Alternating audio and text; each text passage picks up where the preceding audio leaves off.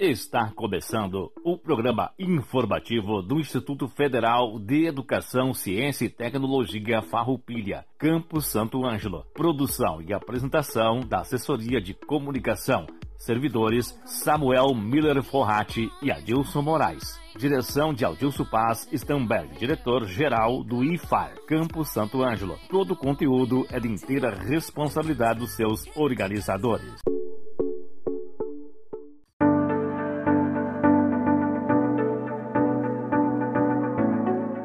Boa tarde a toda a comunidade do Instituto Federal Farroupilha, Campus Santo Ângelo, aos nossos alunos e colegas servidores e demais adjuvintes. É com muita satisfação que damos início a mais um programa informativo do Instituto Federal Farroupilha, Campus Santo Ângelo, este que é o nosso 31º informativo. O programa informativo do IFAR é realizado todas as terças-feiras, das 13 horas às 13 horas e 30 minutos, aqui pela Rádio Com FM 98.5. Hoje, 22 de setembro de 2020.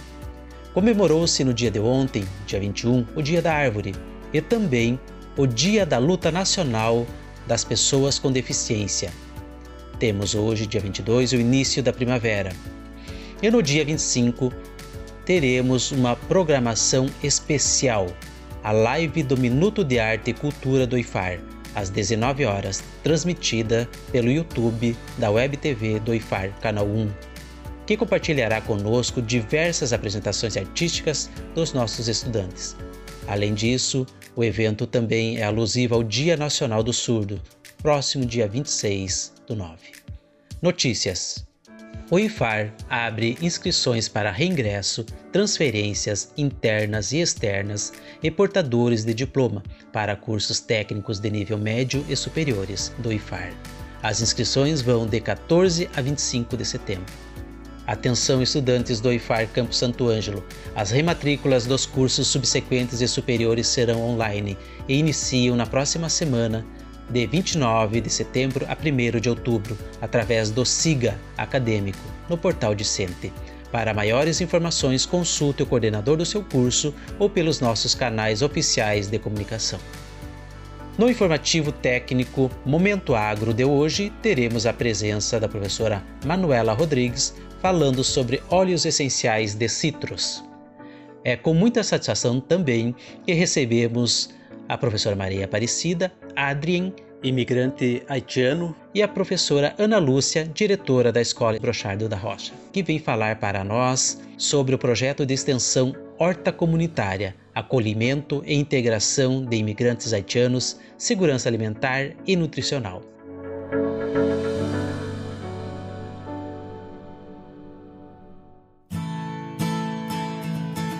Tarde a todos os ouvintes da Rádio Com FM. Eu sou a professora Manuela Susba Rodrigues, engenheira agrônoma, mestra e doutora em fitotecnia, com ênfase em produção vegetal, pela Universidade Federal do Rio Grande do Sul. Hoje falaremos sobre a produção de citros, o meu objeto de estudo durante os cursos de pós-graduação. A fruticultura em geral permite elevada rentabilidade por hectare, superior até mesmo à obtida com a produção de grãos principalmente em pomares bem manejados. A produção de citros é desenvolvida em pequenas propriedades, sendo a mão de obra familiar a única forma de trabalho utilizada em quase 70% das propriedades gaúchas e presente em 90% delas.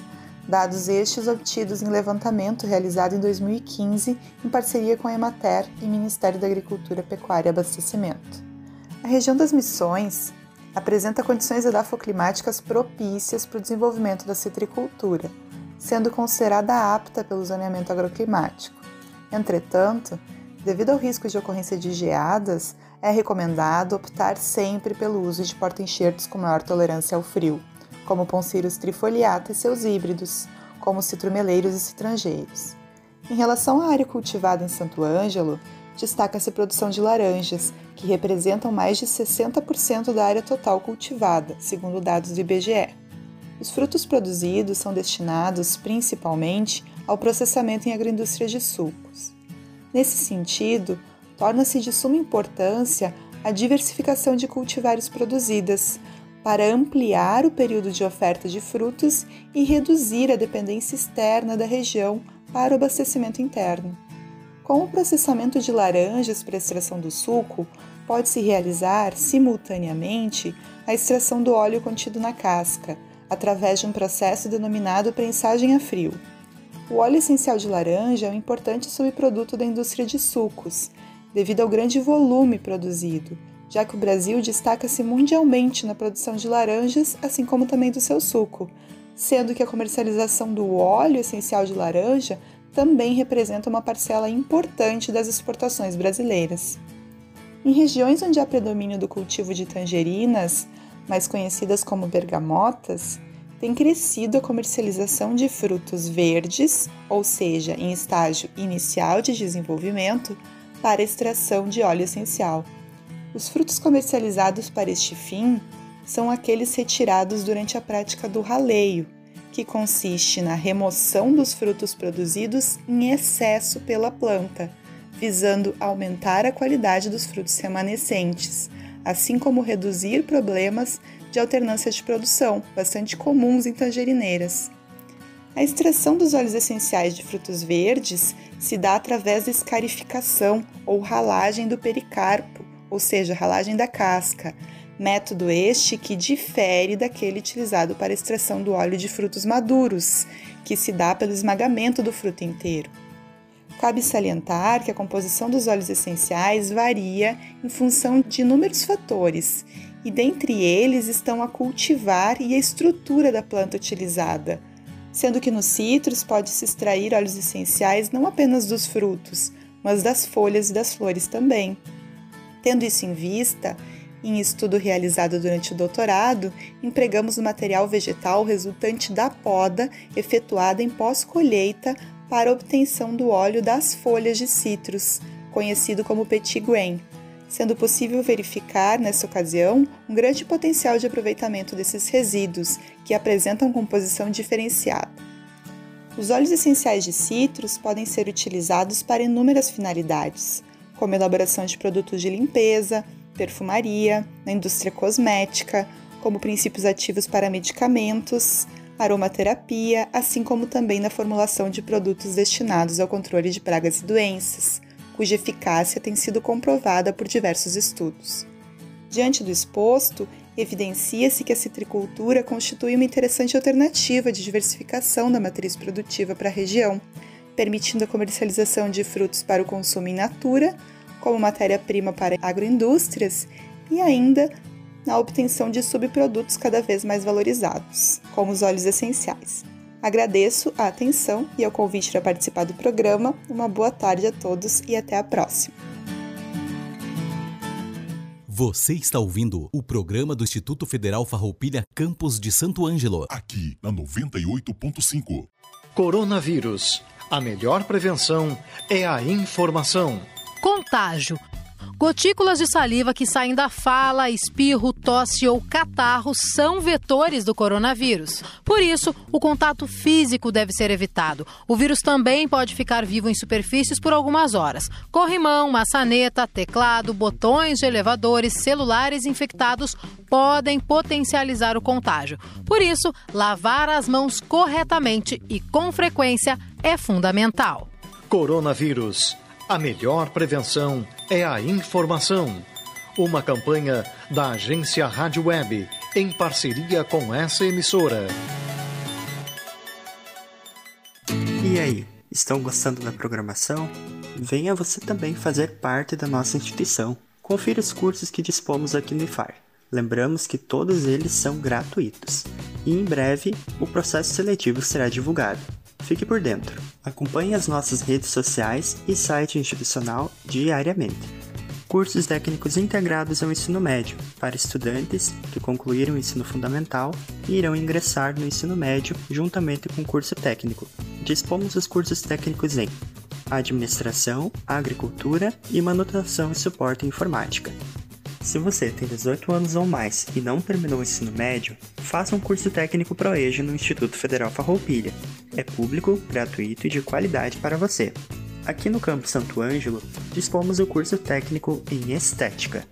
Na modalidade subsequente, ou seja, para quem já tem o ensino médio completo, temos o curso técnico subsequente em Enfermagem. Cursos superiores Você, que já concluiu o ensino médio, pode se inscrever nos seguintes cursos: Licenciatura em Computação, com duração de 4 anos, Tecnólogo em Estética e Cosmética, Tecnólogo em Gestão do Agronegócio e Tecnólogo em Sistemas para a Internet, com duração de 3 anos.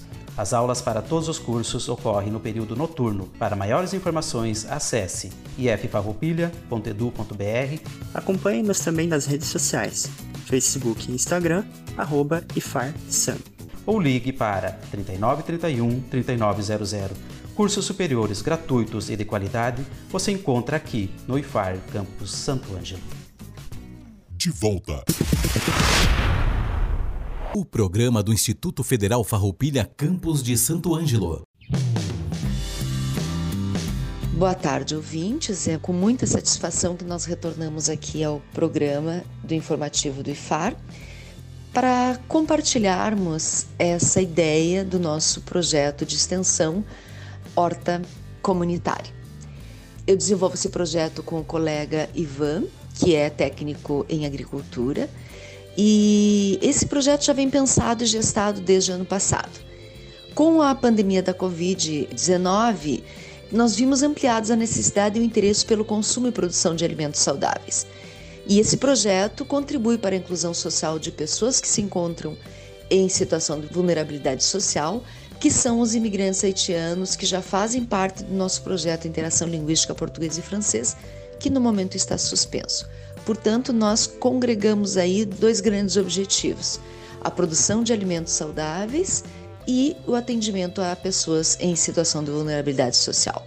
Eh, nosso objetivo primeiro, então, foi a construção de uma horta e pensamos em espaços de escolas que poderiam estar ociosos, espaços públicos, mas principalmente de escolas, já que nós queríamos uh, fazer um trabalho em conjunto também com os alunos.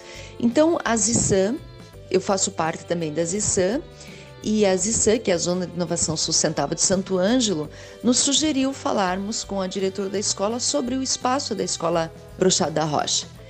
E então, em contato com a direção, conseguimos a liberação desse espaço e o objetivo primeiro, então, era construir uma horta que servisse para os haitianos e os alunos, se tornando um laboratório de aprendizagens interdisciplinares para ambos os grupos em que nós articularíamos a teoria prática, né, fortalecendo os valores do cuidado com a natureza, com o meio ambiente e uma alimentação saudável. Com a chegada da pandemia, nós precisamos limitar a nossa atuação aos haitianos e também limitamos o número de participantes haitianos, que hoje representam oito famílias. Então, são oito famílias que estão em situação de vulnerabilidade social e que hoje têm em suas mesas verduras né, em abundância porque a gente sabe que no momento de crise, um momento de restrição de recursos numa família, provavelmente a compra, a aquisição de verduras seria um elemento, né, um produto da lista que ficaria de fora.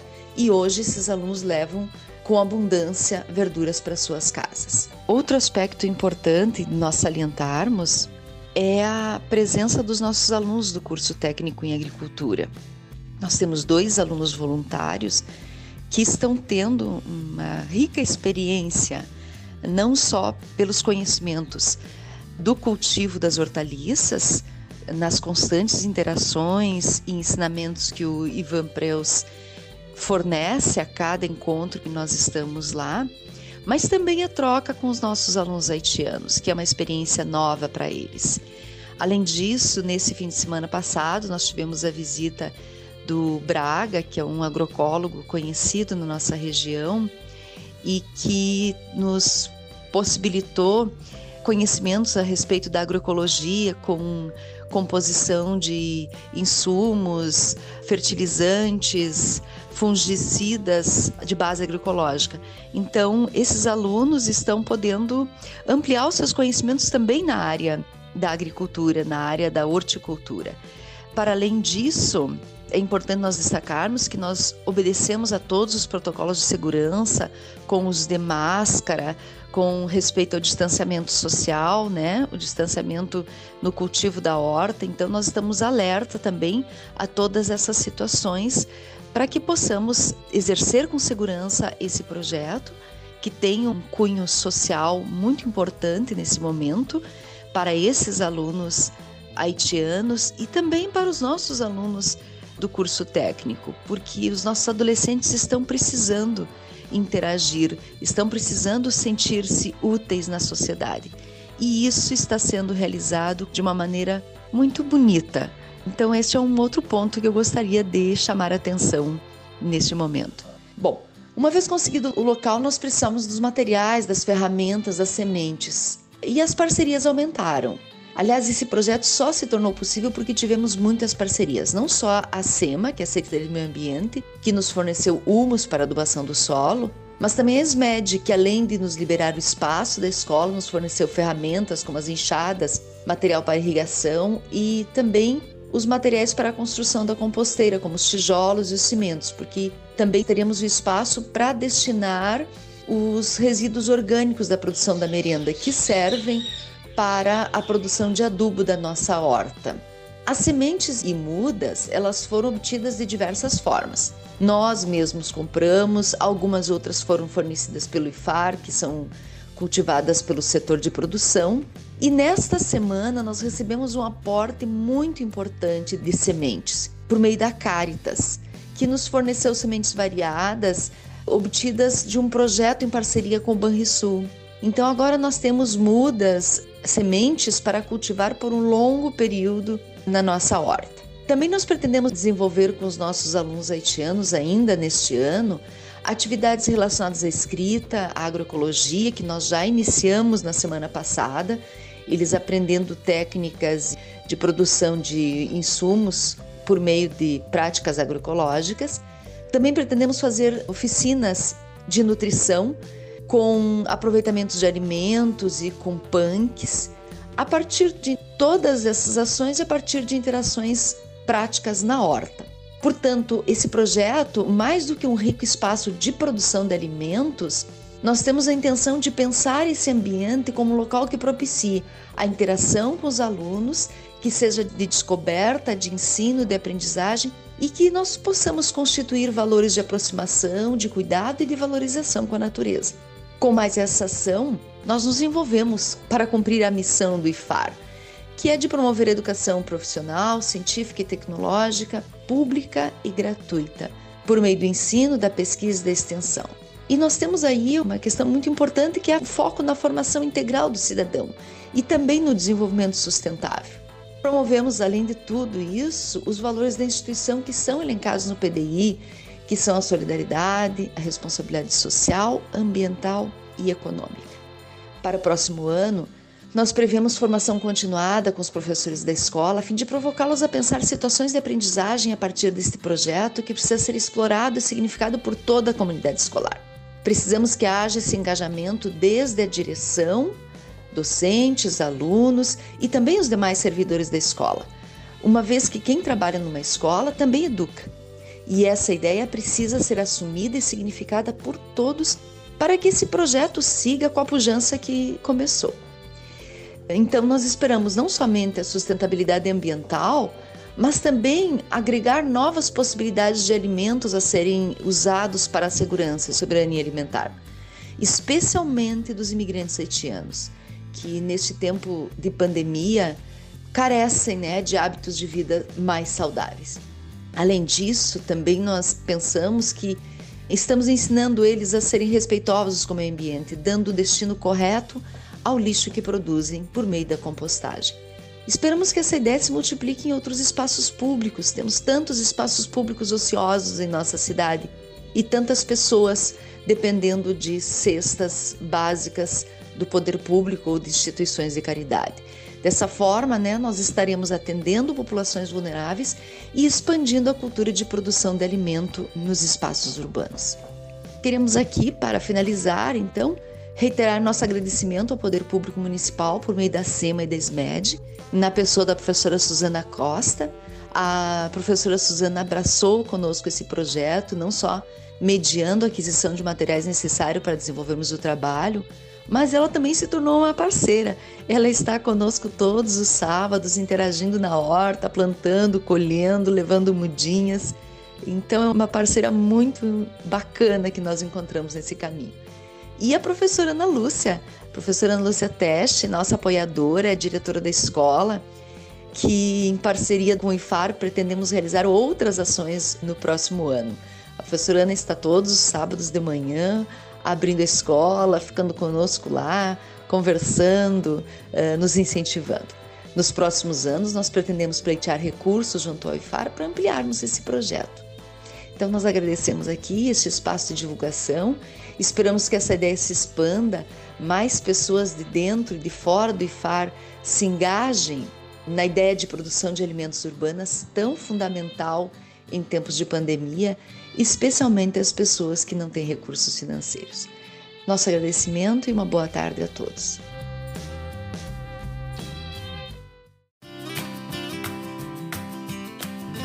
Eu sou a diretora da Escola Francisco Brachado da Rocha, que está desenvolvendo um projeto juntamente com a professora do Instituto Farroupilha, a Maria Aparecida Luca e Ivan, técnico agrícola.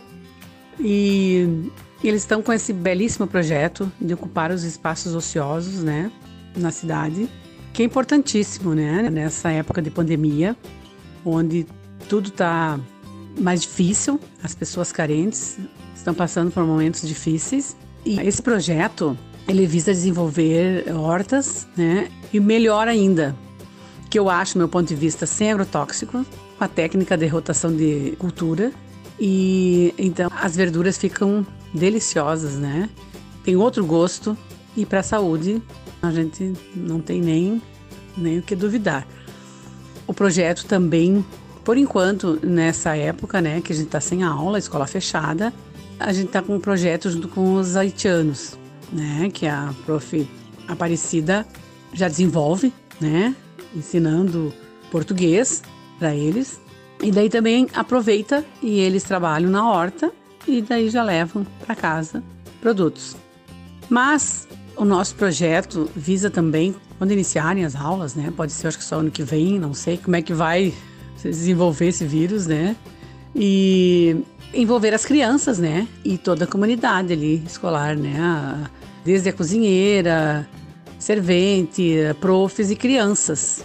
A cozinheira guardando os restos, né, de alimentos, de verduras e a gente colocar na composteira, que vai ser criada também essa composteira, né? A gente não fez ainda porque é difícil também, né? A gente vai nos sábados e passamos uma manhã inteira, às vezes a tarde inteira de sábado. E mas vai sair essa composteira e assim que começarem né, as aulas, a gente já vai ter o produto para colocar. Mas eu achei assim, olha, muito importante esse projeto. Né? Ensinar para as crianças a importância de uma alimentação saudável, frutas, verduras.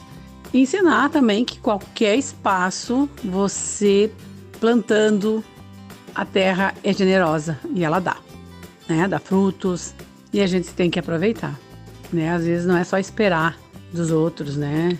A gente no cantinho da sua casa lá tem um espacinho, vamos plantar temperos, né? Se, se é, não é tão grande, é um espaço pequeno, pode ser temperos, pode ser árvores frutíferas também, que a árvore, elas são generosas, a natureza é generosa e ela retribui com bons e belos frutos. Nós contamos também, além do técnico Ivan, que tem um vasto conhecimento em agricultura, a professora Maria Aparecida, Instituto Farroupilha e a Secretaria de Educação. Né? A professora Suzana nos auxilia o que a gente precisa, ela prontamente já consegue. É importante, né? A SMED seria, no caso, a nossa mantenedora, dar esse apoio é, é importantíssimo. E eles nos apoiam assim, olha, tenho só agradecer.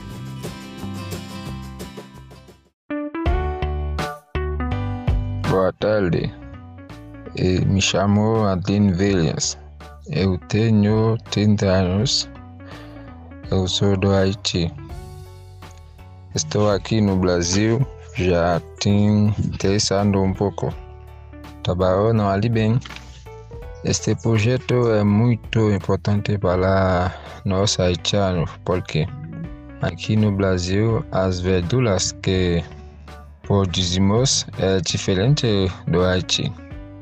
Eu participo deste projeto porque Quando as verduras é boa, levar para casa as verduras que produzimos está sendo.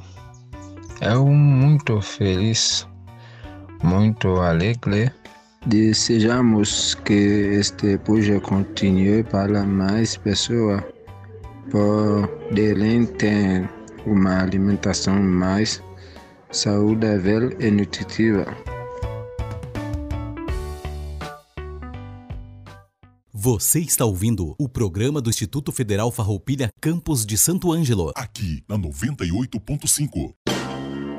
Tchau, mosquito. O combate é dever de todos. Que cuidados devo ter ao usar o repelente contra o Aedes aegypti? Ao escolher um repelente, é importante checar se ele é registrado na Anvisa, a Agência Nacional de Vigilância Sanitária, e seguir as orientações do rótulo. Repelentes em spray podem ser aplicados em áreas expostas do corpo e também por cima da roupa. Evite o contato do produto com os olhos e com a boca. A Anvisa afirma que o uso em grávidas e crianças maiores de 2 anos é seguro. O ideal é aplicar o repelente primeiro na mão e depois no corpo. Lembre sempre de lavar as mãos com água e sabão depois de passar o produto.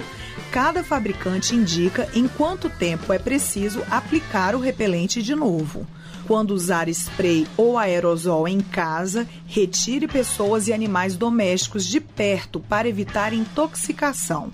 Os aparelhos elétricos que utilizam líquidos e pastilhas podem ser usados com pessoas no ambiente. Alguns podem ficar ligados o dia todo. Acesse a página combateaedes.saude.gov.br para saber qual o tipo de repelente mais indicado para você ou ligue para o Disque Saúde número 136. A ligação é de graça. E aí, estão gostando da programação? Venha você também fazer parte da nossa instituição. Em breve, o processo seletivo será divulgado. Fique por dentro. Acompanhe as nossas redes sociais e site institucional diariamente. De volta. O programa do Instituto Federal Farroupilha Campos de Santo Ângelo.